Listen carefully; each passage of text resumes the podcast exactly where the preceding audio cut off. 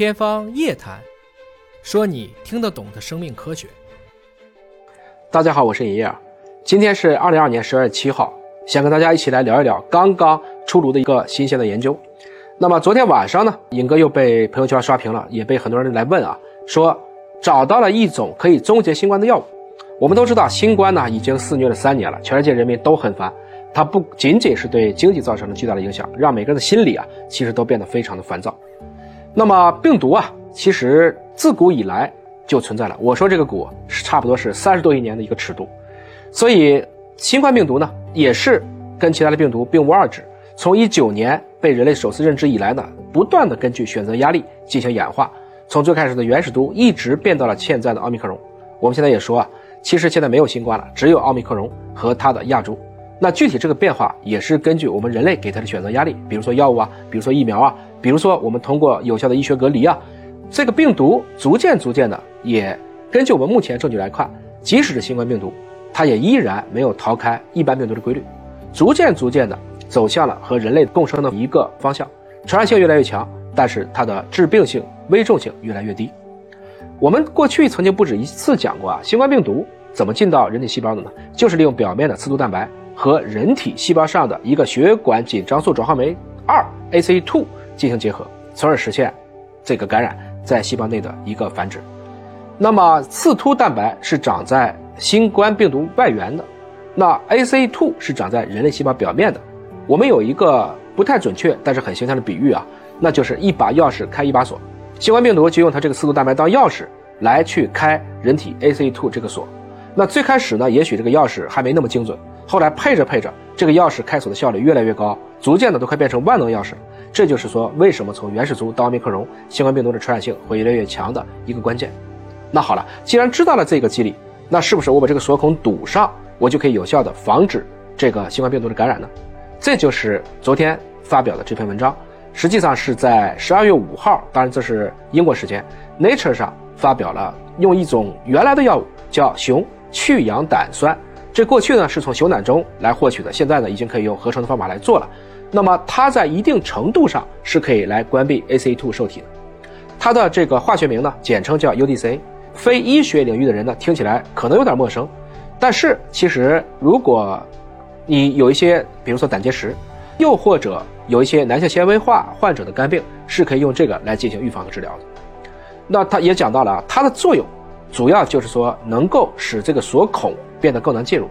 它针对的是这个宿主的细胞。从理论上讲，我只要能把这个锁孔来控制住了，当然是可以有效预防仅通过这个锁孔来入侵人体细胞的病例。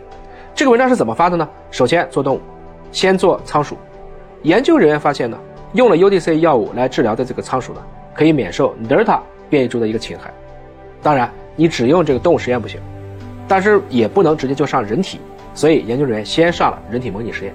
具体来讲呢，找了两个捐赠的肺，然后置于体外进行呼吸和循环，然后把这两个肺都暴露在病毒当中。不同的是呢，这两个肺一个是用纯的生理盐水来处理，另外一个是把生理盐水溶解了刚才讲到的 UDCA 来去处理。那结果肯定是用了 UDCA 的没有被感染，而只用生理盐水的这个就被感染了。有了这两个研究打底，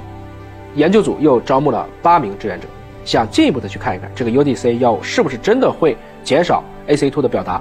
那么这八个志愿者呢，就是把这样的一种药物擦拭鼻腔，来评判后续的 ACE2 水平，确实发现，哎，这个水平降低了。同时呢，他们还做了一些临床数据的一个查看，也就是说，没有吃过这个药物的和吃过这个药物的一个对比，发现的确用了这个 UDC 治疗肝脏疾病的这样的一个患者队列呢，他的心冠感染的情况，特别是发生严重的新冠肺炎并住院的可能性，相对是较小的。当然，尹哥要特别强调，这不是一个全面的临床实验。如果要真的进行一个大规模的临床，那我觉得这个数据量，包括整个设计的严谨性还是不够的。毕竟啊，我们看到的很多美好的愿望和真实的世界还是有差距的。关于 UDC 是不是能真的取得奇效，我们不妨从以下几个点来思考一下。尹哥先给一个结论吧，至少看了这篇文章。绝对不可能像大家想的啊，这个药就是新冠的一个终结。我们知道啊，实际上生命总会找到出口，你关了这个窗，就会打开另一扇门。尹哥仔细看了这个文章，发现啊，首先你看标题，他用的这个词是 reducing 而不是 close，也就是说，所谓关闭锁孔这个事儿实际是不存在的。我们简单理解，它可能是把锁孔变得更加难以进入了，增加了更多的阻碍，啊，所以它不存在可以把这个锁孔完全堵上的可能。第二个呢，这个 UDCA 的作用是让病毒侵不进来，它作为一个预防性的药物，那我们怎么用呢？难不成我要在一个当下的环境下让每个人天天都去吃 UDC 吗？这个可操作性是不具备的。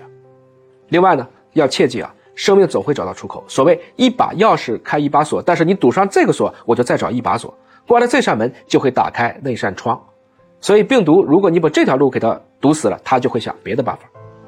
最后一点呢，要明白啊，ACE2 长在我们的细胞表面，它是应该满足人类正常生理活动所需要的一个必须的途径。真要把它都堵死了，那么我们人体这个大的系统会受到什么样的影响，我们还不得而知。我们可不能因噎废食，如同说我们每一天为了防止别人盗窃，我们就把自己家的门焊死，这肯定也不对。说到这儿呢。尹哥还想给大家强调一点啊，就关于疫苗和药物，我们要怎么认识？首先，疫苗是用在公共卫生的，药物是用在临床治疗的。疫苗是通过种种的模拟反应增强人类的免疫系统，这是一个受之以鱼啊三点水的这个鱼教你怎么钓鱼的过程。而药物呢，更多的是为了治疗一过性的，是给了你一条鱼，即授人以一条鱼。作者自己也友情提示啊，应该把这个鱼和鱼、疫苗和药物。合起来连用或有更好效果，绝对不是取而代之用预防性的药物能够代替疫苗。归根结底呢，我们看到这样的令人兴奋的消息的时候呢，敬请大家冷静看待，切勿被标题党带偏。当然，尹哥也感谢我们的科研工作者、医学工作者不懈的努力，希望他们有更多的好消息。